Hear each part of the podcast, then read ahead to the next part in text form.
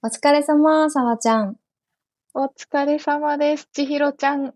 そうだった。前回からちひろちゃんっていう呼ぶゲームじゃないよね、これはね。え、さわちゃんは今日は何してたの？今日は、うん。何してたかな？えっと、最近すごい忙しくって、うん。自分のレコーディングとか自分のツアーの準備もしながら、自分がプロデュースしてるアーティストのうん。ライブとか楽曲の手伝いも同じタイミングできて。で、もう常に毎日作業が溜まっているから、今日も起きて、今日は表参道でうん。カフェでも入って作業しようと思って、うんさっきまで原宿にいて、おー。いろんなデザイン関係のものを作ってました。ああ、そうだったんだね。すごいね。うんいろんなもの同時進行で、しかも、ね、音楽をクリエイトするだけじゃなく、デザインだったりいろんな分野を、さわちゃんが、こう、やってる感じなの？やってますね。なんで、まあ、ジャケットのデザインとか、ん、うん。こう、SNS で使うような画像とかも全部作ってるし、うん。で、今日メインで動いてたのは、ライブ当日のうんアーティストの衣装を決めに、ちょっと青山の方にも行ってて、おー。で、片っ端から試着をさせていたので、試すごい着だけで多分1時間は超えてたと思います。すごいね。なんか、もう、ね、本当に総合プロデュースなんだね。うん。あ、でもそういうことかもしれないですね、最近。うんで、すごい、最近、まあ、特にコロナは挟んでからやりやすくなったなっていうのは、こう、リモートワークみたいなものが進んでくれたので、うん。なんか自分の住んでる家とか以外でも作業がすごいできるようになったのが、うんうん。個人的にはめっちゃ嬉しくて、うん。で、前回もちょっとお話ししたんですけど、最近免許を取って、はい、は車い。楽しい時期なので、うん。ちょっと、なんだろう、自然のあるところに行って作業したいなって時に、この間、初めて栃木県に行って、ええー。そう、しかも、結構、観光地を巡る旅行の方が、うん。まあ、普通だと思うんですけど、うん。私、カフェとか、その地域にしかないおしゃれな空間みたいなのを探すのがめちゃくちゃ好きで、はい。なんで、あの、日光の方とかには行かず、うん。こう、宇都宮のちょっと外れのところにある、こう、うん山に突然ポツンと現れたおしゃれ空間みたいな、栃木の会に自分の車でちょっと旅行がてら行って、うん。うん。この間はそこで作業してました。ええなんかさ、そういう自分が落ち着ける空間だったりとかさ、うんうん。なんていうんだろう、例えば私だったら純喫茶とかが好きで、なんか旅先のさ、純喫茶とかを調べて行っちゃったりするんだけど、でも旅先じゃなくてもなんかこう札幌でも、まあ純喫茶に行くとなぜか旅感が味わえたりとか自分はね、するんだけどさ、あーうんうんうん。そう。でもいいね、なんかちょっと気晴らしに車ね、走らせて、なんかワーケーションとか言ったりするよね、最近なんか。言います旅行ね。と仕事を一緒にするみたいなことなんだっけ、うんそれって。うんうんうんうんうんそれ最高の働き方だよね。そう考えてみると、うん。もちろんもともとそういう風な仕事もたくさんあったと思うけど、うん。なんかここまでほとんどの仕事がそういうやり方ありだよねってなったのは、本当この数年だなと思ってて、うん、うん、うそう、それこそ4年前、5年前ぐらいに、私、なんか自分の目で自分の見たい景色とかライブとかアーティストとか肌で感じたいと思って、ん。うん。こう、一年貯金をしてスーツケース1個でアメリカに行った時期があったんですけど、うん。その時も、まあ、そこまでこう、リモートで仕事をするっていうのは自分も慣れてなかったけど、その時に、なんかコンペの募集があって、アメリカのロスでデモを作って、うん、で、録音できる部屋がないから、現地のカラオケ屋さんに行って、うん、で隣の、なんか、めちゃくちゃ元気にマイケル・ジャクソンとか歌ってるのに、負けないように録音したりとか、はいはい、えー、そんなことも海外でもしてましたね。うん、えー、面白いね、それすっごい。え、しかも、え、なんかさ、私、記憶が正しければさ、うん、その時のさ、そのコンペ出した曲、はい、なんかさ、賞を取ってなかったっけ？取ってましたね。え、だよね。取ってました。え、なんて曲だったっけ？そうそうそうあの、ランナウェイっていう曲で、うんうん、でも本当今は全然やってない、超、こう、王道ポップスみたいな曲なんですけど、うん。うん、その時の日本で募集されてたコンペの内容が明るい曲っていうテーマで。おー、めっちゃ大きなテーマだね。ざざっくり。そう、明るい曲ってどんなのかなみたいなのを考えながら、うん、アメリカでデモ打ってました。えー、え、どうなの？それはさ、アメリカのカラオケボックスの、なんかこう、エッセンスというかさ、影響は受けた？メロディーや歌詞に反映される。うん。全然反映されなかったけど、そうなんでもその、なんか逆に、こう、うん、まあ本当にそのカラオケも隣の音とかが入っちゃうから、隣の人たちが歌い終わったらすぐこう録音回したりとか、なんか環境が悪いからこそ、すごい集中して、うんうん、なんかバシッといいものを作るぞみたいな感じで作っていたのはありますね。うん、でも、うん、そのコンペの曲以外にもたくさんいる期間に作曲をしてて、うんうん、なんかこう、街を歩いてて、私、建築も見るのすごく好きなんですけど、なんか見たことない形の教会だなとかっていうのを写真撮ったりして、うん、なんかそっから、こう、作曲を考えた曲とかもあって、それはやっぱり全くポップスっぽくないというか、あの、うん、ものすごく洋楽に寄ったものが作れたり、あと、もう街中の BGM が常に、そのアメリカとかあっちの R&B ソウルとかヒップホップとかがずっと流れてたんで、うん、なんかそういう意味で浴びてるものは全然違ったかもしれないですね。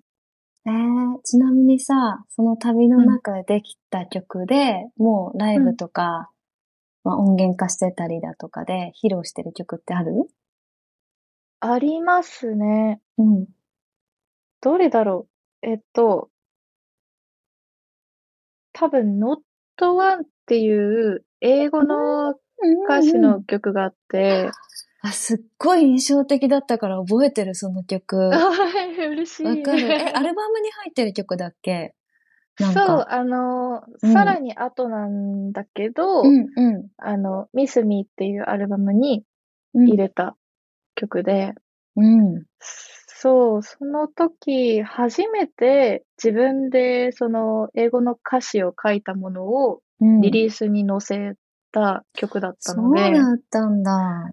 うん。なんかそれも、やっぱり自分が音楽として日本語だけだと伝わらなかったり、作れないものを、なんかこう、形にして残していくって作業に移っていきたいなと思って、挑戦の一つとして作り上げた曲だったので、うん、それは結構本当に1ヶ月アメリカいた経験とか、こう、吸収したものがかなり入ってたなと思います。ああ、なんか今それ聞いて納得って感じなんだけどさ。ええー、そうなんだ。なんか、その、えっと、not, not one, not one という曲をさ、うん、知ったのがさ、たまたまなんか多分自分の、まあ、Apple Music か何かシャッフルして聞いてて、うん、めっちゃこの曲いいなーと思って、見たら、あ、サバちゃんの曲だったんだってなったんだよね。でしかもなんかその時に、なんか洋楽洋楽？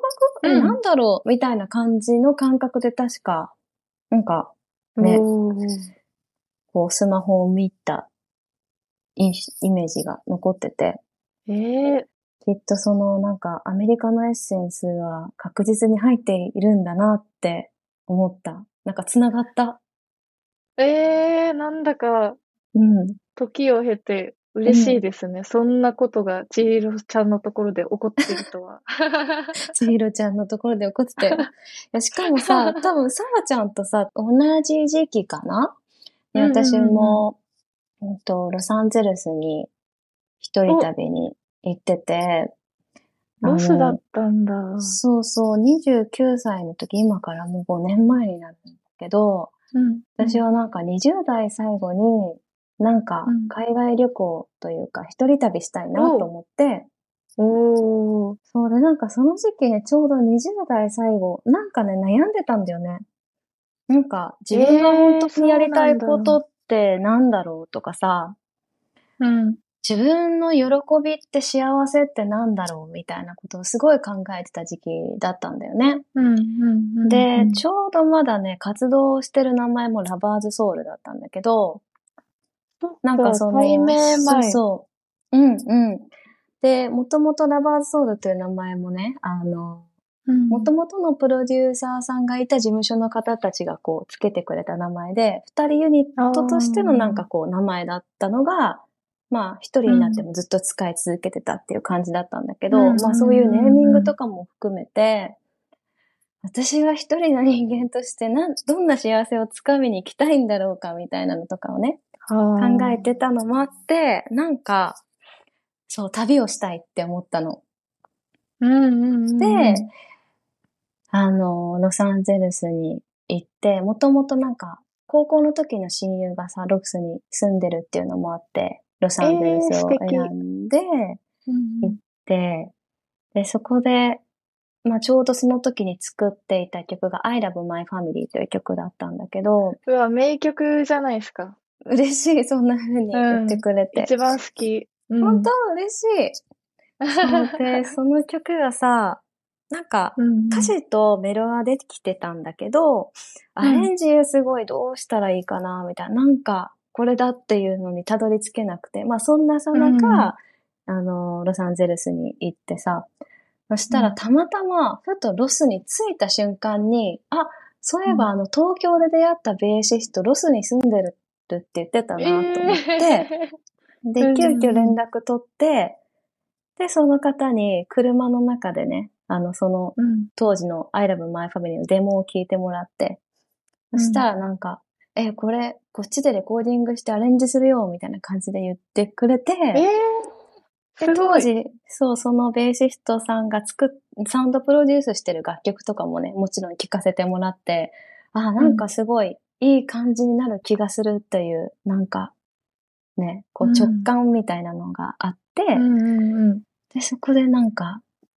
あの、作ってもらうことになって、まあ自分的にもその I love my family は、うん、結局その後小沢千尋にっていうね、名前で活動することにしたんだけど、うんなん。か自分の中で、そうだね、今のところこう代表曲として歌わせてもらっている曲になったりしていて、だからなんかね、こう旅ってその旅の中でさ、親友に会ったりしたことで、はいはい。なん、か、で、その親友がさ、歌ってよ歌ってよみたいなすごい言ってくれるんだよね。えー、うん、で、あ、こうやって目の前の人を、に喜んでもらえる？自分の歌で。一人の人に喜んでもらえるってすっごく幸せだなって感じたときに、うん。あ、私の喜びってこれだったんだっていうところに、なんか、まずはここだったんだっていうことになんか気づかせてもらったんだよね。だからなんか普段過ごしているこの環境の中で結構見失いそうになっちゃってたというか、あまりにもこう遠くを見すぎて、見失っちゃったりとか、いろんな情報が近くにありすぎて分からなくなっちゃってたりとかしてたんだけど、うんなんかそこから一回こう旅行で離れることで、すごいね、なんか、うんあ、これが始まりだったんだ、みたいな自分の。ええっていうのにさ、すごい気づけて、それはすっごくいい旅だったね、なんか。LA のすごい29歳最後の。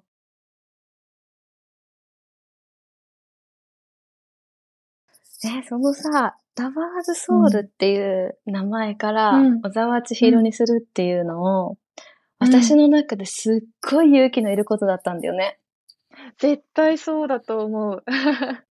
で、なんかラバーズソウルっていう名前でいろんな方にお世話になってきて、うん。うん、この名前でやり続けることが恩返しになるんじゃないかなとか、うん。いろいろ考えたんだけど、でもなんかね、自分が本当の真に戻ってこれる、なんていうの？なんかもっともっとパーソナルな部分を出していきたいみたいなことを考えたり、可能性をもっともっと広げていきたいって思ったり、これからの自分の音楽性を考えたときに、うん。なんかね、より力を発揮できる気がしたんだよね。私だけが、多分。すごい。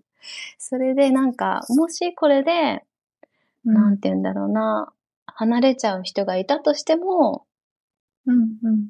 これで成功できた時に、自分は一番喜べるっていうか、それについてきてくれた人とその喜びを分かち合えたら一番幸せだなって思って。うわーものすごい決断。そう、だから LA の旅がそんなところまで行っちゃったんだよね。いやー、うんでも行って行動したからこそ、うん。なんかそういうことに関してもしっかり決断ができたというか、うん。なんかあったんでしょうね。ねなんか、そうだね。その時に、名前とかじゃないなっていうのも思ったんだよね。なんか、自分の気持ち次第だなっていうのも思ったりもうん。したし、こう、勝手にいろんなことをしがらみにしちゃってたなって、当時20代の自分はうん。感じたかな。旅に行ったことで。いやー、あるかも。なんうか、ん。特に海外にうん。一人で行ってる環境を我々体験してるので、そこの共通点もあるとは思うんですけど、うん。海外に一人で行くと、うん。誰も自分のことを知らない世界じゃないですか。うん、うん、うん。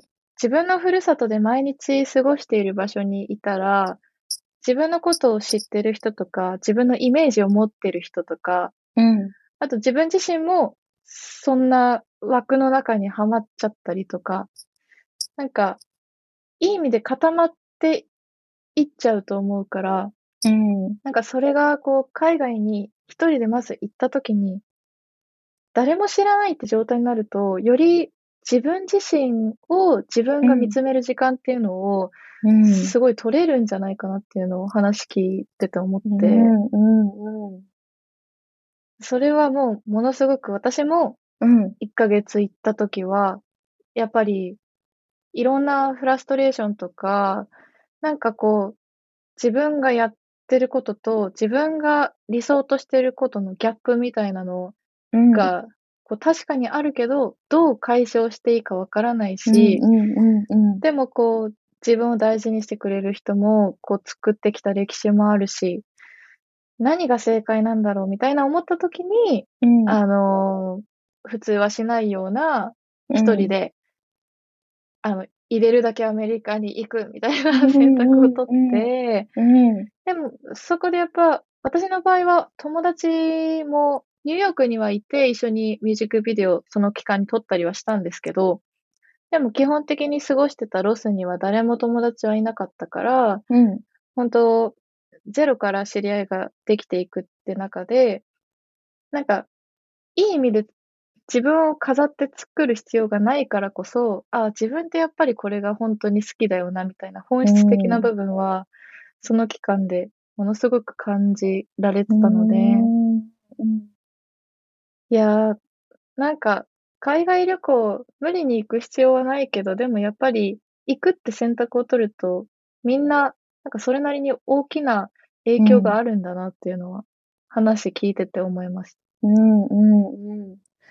ね、確かにね、なんかそのね、移動距離とかもさ、単純に長いしさ、長かった。ね なんか、いろんな覚悟がついたりとか、自分とね、本当向き合う時間が長かったりとか、するんだなーっていうのも思ったりするし、あと今、さわちゃんの話を聞いていて、うん。確かになんか旅先で、たまたま出会った、なんか自分のことうん本当に知らない 方に、妙になんかこういろんなこと話せたりとかさ、ある。ね、なんかそれってすごい、心地よかったりするよね。うん。しますね。それはそれで。うん。なん、なんでなんですかね。うん。ねえ。なんでなんだろうね、本当にね。なんか、うん意外とうん家族とか、まあ、性格もあると思うけど、私は一番近い人たちに自分の本当の弱音を吐けないタイプだから、うんうんうんうん。こう、抱えちゃうことが多くって、うん。まあそれって別に信頼してないからではないんだけど、でもなんか、それを近ければ近いほど打ち明けるのが大変な瞬間があるけど、うん。まあ日本の国内でもちょっと全然知らない地域に行って、まあ、こう、お酒飲んだりとかしてたりとか、うん。なんかそこで出会ったちょっと年上の人とかと喋ってるときに、なんか全然違う人生を歩んでる話を聞いて、そこでポロッともらった一言が、ものすごく自分に刺さったりとか、うん。なんかこう、関わりが深くないからこそ、もらった一言で、うん。なんか勇気づけられる瞬間みたいなのはうん、あるから、確かに。うん。なんか人間って不思議ですね。議。ねなんか旅っていいね。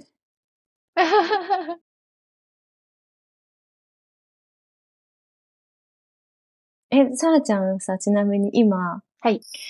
もう仕事何もしなくていいです。う わだった最ら高。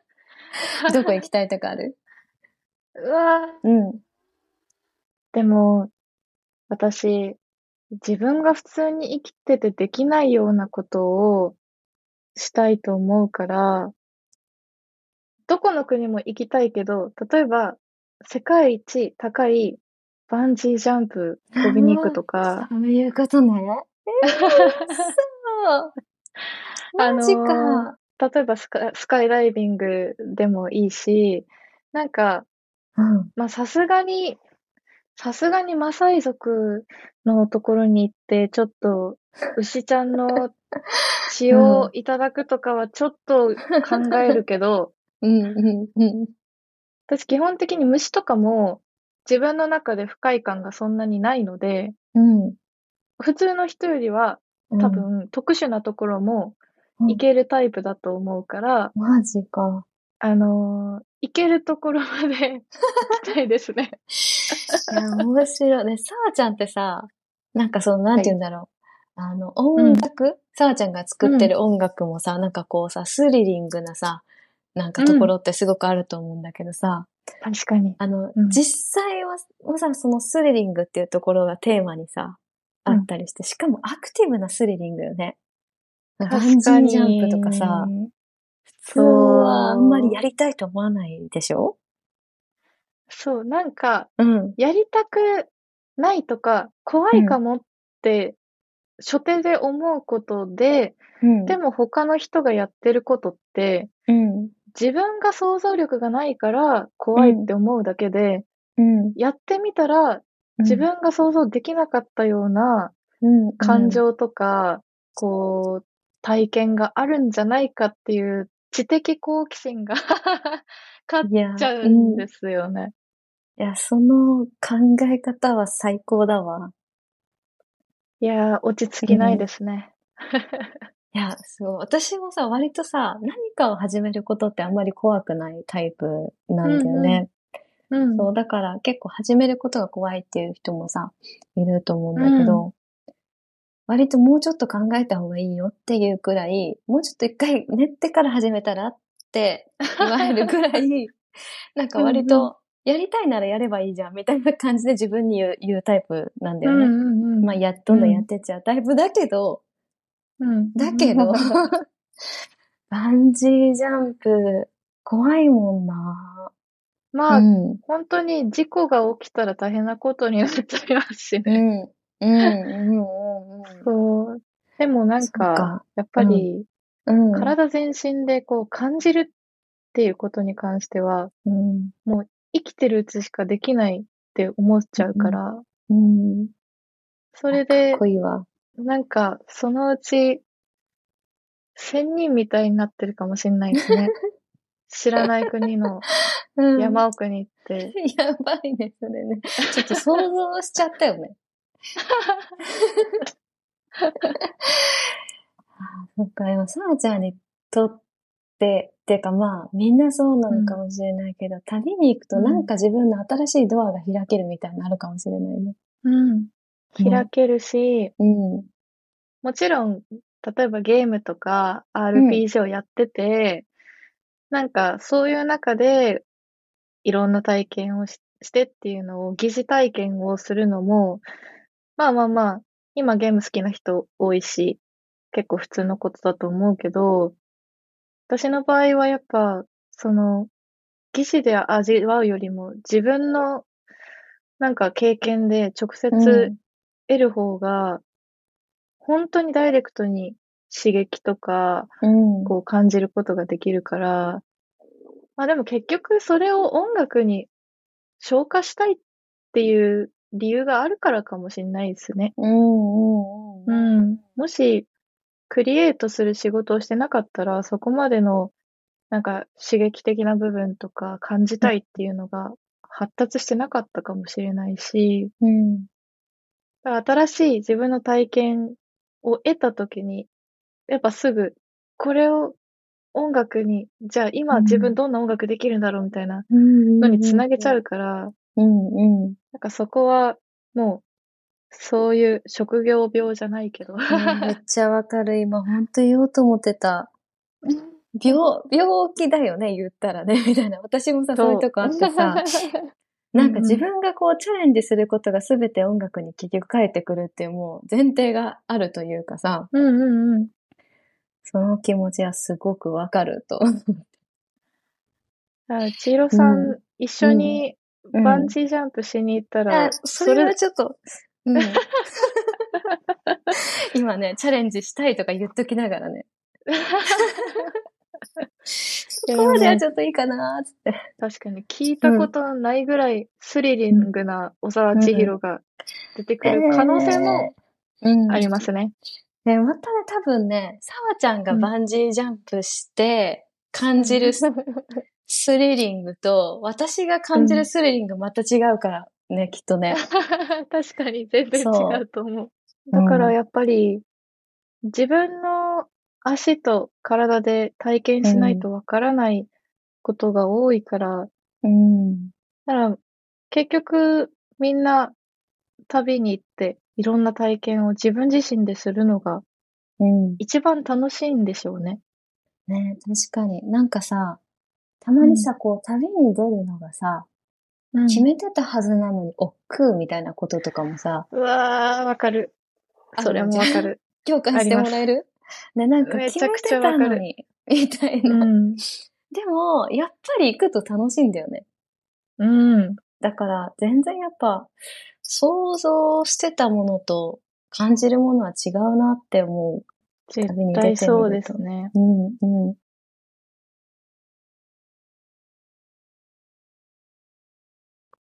あれ、千尋さん、6月末東京来ますか？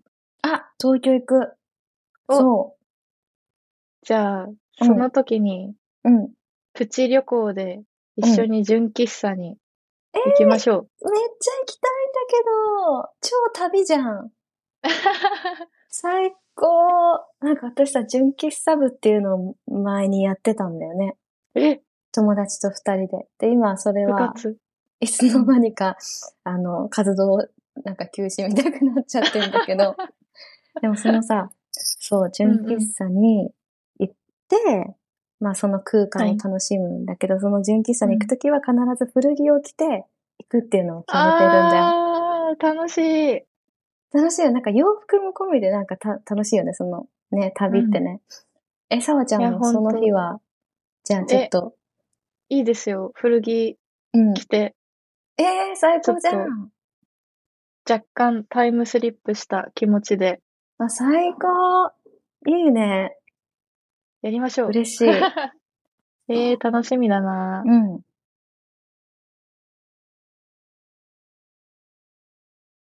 こんばんは、札幌出身のシンガーソングライター、小沢千尋です。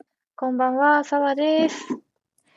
はい、えー、今回はね、旅うん。的なね、お話を旅いろいろしてきたんですけども、実は今回の話題は、ウェブのアンケートから、ハンドルネーム、ミルポさんからいただいたんですね。ありがとうございます。ありがとうございます。ミルポさん。えー、旅行熱が上がってやばい。今年中にどこか行きたい。おすすめのところ教えてください。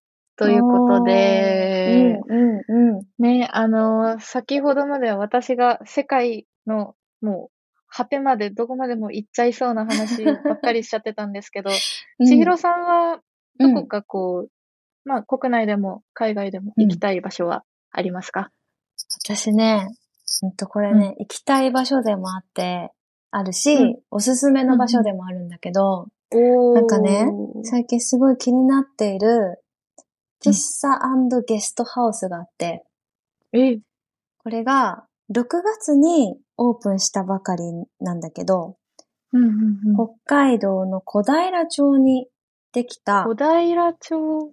そう、えーゲストハウスで、泊まり木っていうところなんだ。はいはい。そうで、うんとね、アルファベットで t-o-m-a-r-i-g-i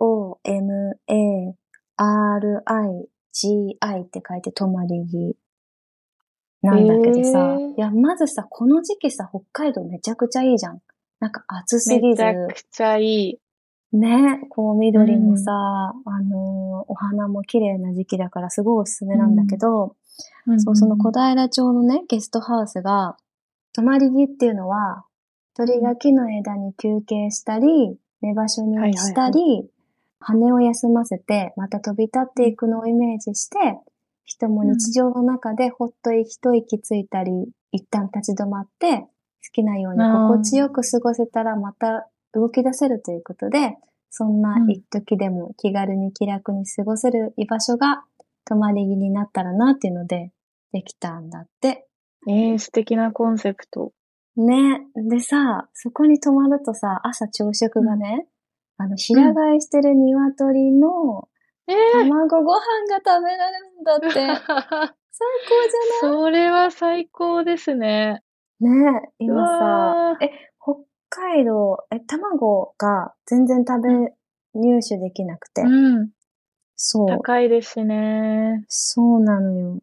まさかね、うん。飲み落としたばかりの卵かけご飯っていう贅沢なね、朝をえ迎えられるという噂をインスタグラムで拝見して、あ、すごいめっちゃいいと思ってさ、この夏は私も一回行けないかななんて思ったりしてたんだけど、なんかいろいろ見てると、い。なんかね、タルト、季節のタルトを置いてたりとか、余市の自家焙煎でカフェをやってる、カフェガティーナさんの自家焙煎コーヒーがあったりとか、そう。あとその季節のタルトも、あの、うん北海道の森の中で作ってるタルトが置いてあったりとかするらしいんだ。なんですね。そうそうそう。だから、思いっきりこう、北海道のね、この、すがすがしい夏を感じられるうん。ゲストハウスであり、喫茶。おすすめ。まだ、てかおすすめっていうか私が行きたいんだけどさ。いや まだ行ったすすめすはべきかないんだ。そう、インスタグラム見て行った気にはなってるんだけど、なるほど、なるほど。そう。行きたいし、ここいいと思うんだけど、どうっていう提案かな。確かにうん北海道、我々のふるさとはもう旅行といえばっていう大人気スポットですからね。うん、そうだよ。小平町もね最高よ。うん。え、さわちゃんなんかおすすめのとこある？おすすめ、うんおすすめのところ、えーっと、北海道ですか？どこでも、もう、それこそ海外でもあり。私は、うん。お友達と石垣島に今年ちょっとだけ行ったんですけど、うん。石垣からフェリーで竹富島っっていう、あの、もっともっと狭い島があって、そこに行ってみたんですけど、そこは水牛がいっぱいいて、で、水牛の引く、うんこう、乗り物に乗って街をのんびり一周したりとかできるんですけど、うん。あのー逆にうん。北海道には絶対ないようなうん。真逆な時間が流れてて、うん。ものすごく景色とかも本当にハイビスカスみたいな南の花がバーっとこう咲いてたりとか、もう海もちょっと行っただけで、もうどこからが海でどこからが空かわからないぐらいの反射の綺麗な白い砂浜があったりとか、うん。結構ね、うん北海道出身の人は沖縄行ったことないとかっていう人も多いと思うんですけど、沖縄の本島に行くよりかは、うん石垣とかそういう離島に行くと、もうザ沖縄みたいなのを体感できるので、私そこでうん。リスザルがいる公園に行って、えー、で、リスザルが放し飼いになってるエリアがあるんですけえど、ー。うん。餌やり体験をしたら、あのーずーっとうん。右の肩に一う匹餌を食べながらずっと乗っかってて、うん。でその時に、あの、ナウシカになった気持ちになって、うん。わかります？手と。え？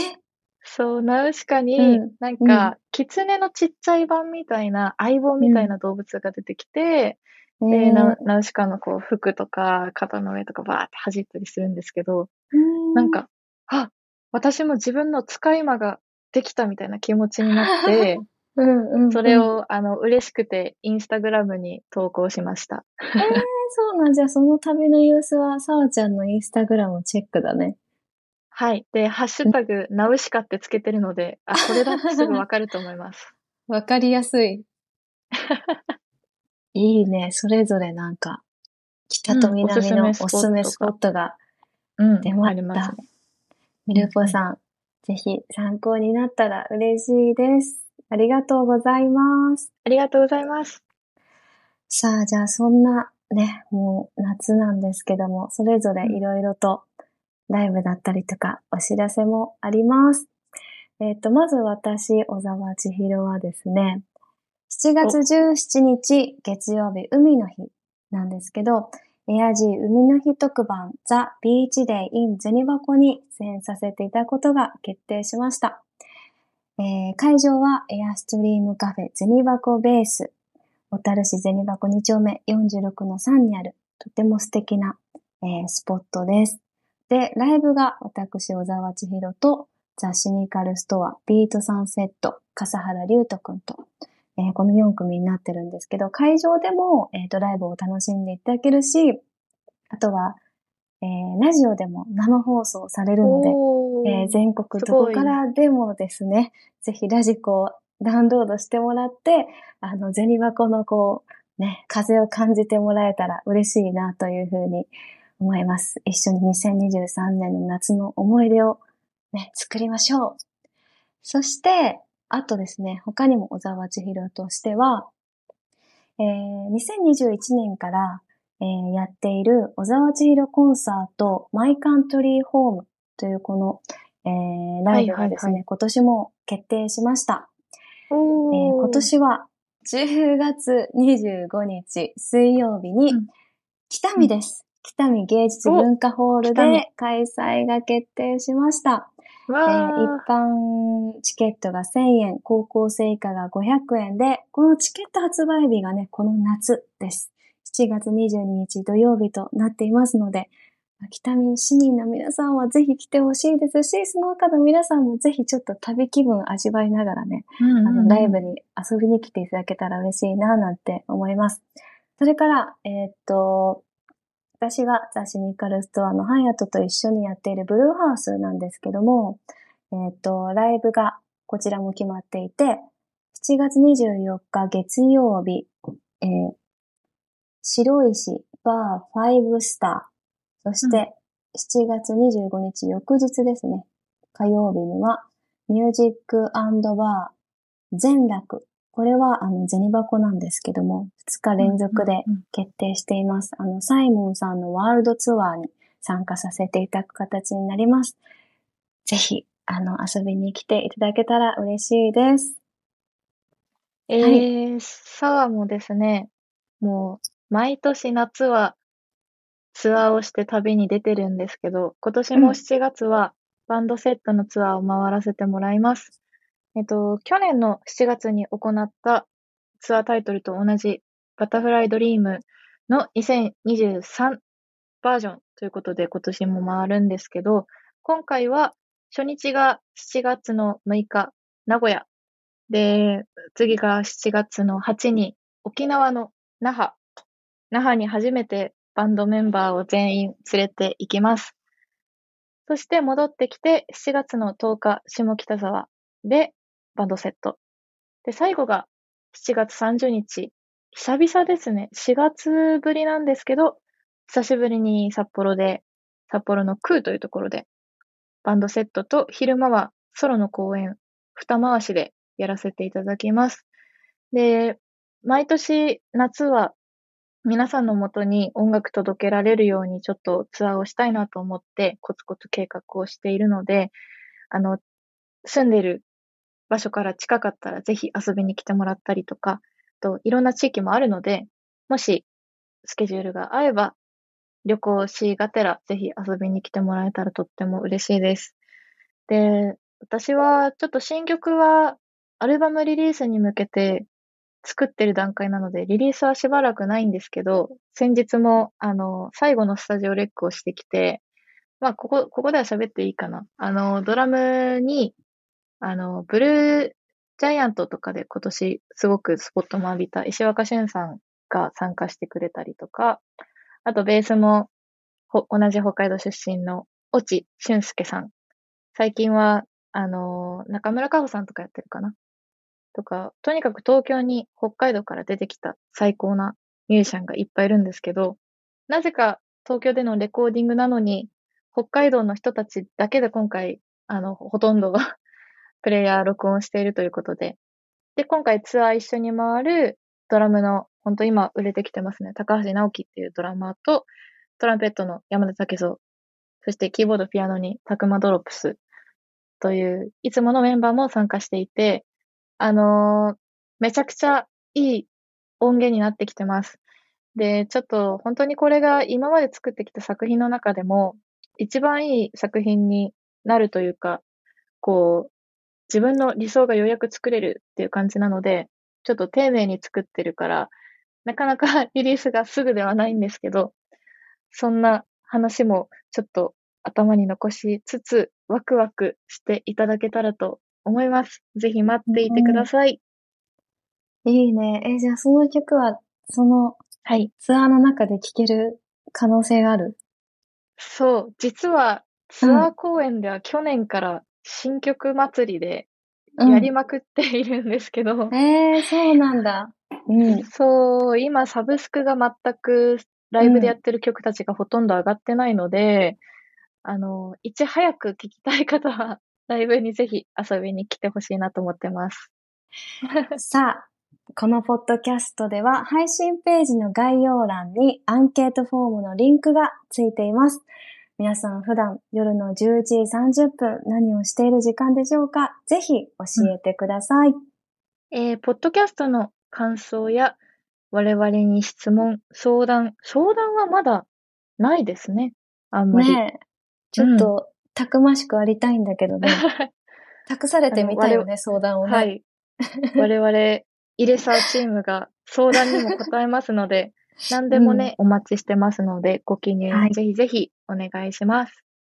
はい。ということで、じゃあ最後に私たちの曲を一曲ずつ続けて聴いていただきたいと思います。えー、まず私がコロナ禍の中でね、作ったえ曲で今は1139だけで聴けるという感じで皆さんに聴いていただいている Dear My Friends Baby 聴いていただきたいと思います。はい。私はですね、自分が最近自分のレーベルでお手伝いをしている北海道のアーティストなんですけど、たくまドロップスの6月30日に配信スタートしたベティという新曲、えっと、ジャケッ人のアートワークから作詞からいろいろツアーもかなり手伝わせてもらっているので、そちらをぜひ聴いていただけたらと思います。それではまた夜11時30分にお会いしましょう。小沢千尋と沢でした。おやすみなさい。バイバイ。バイバイ。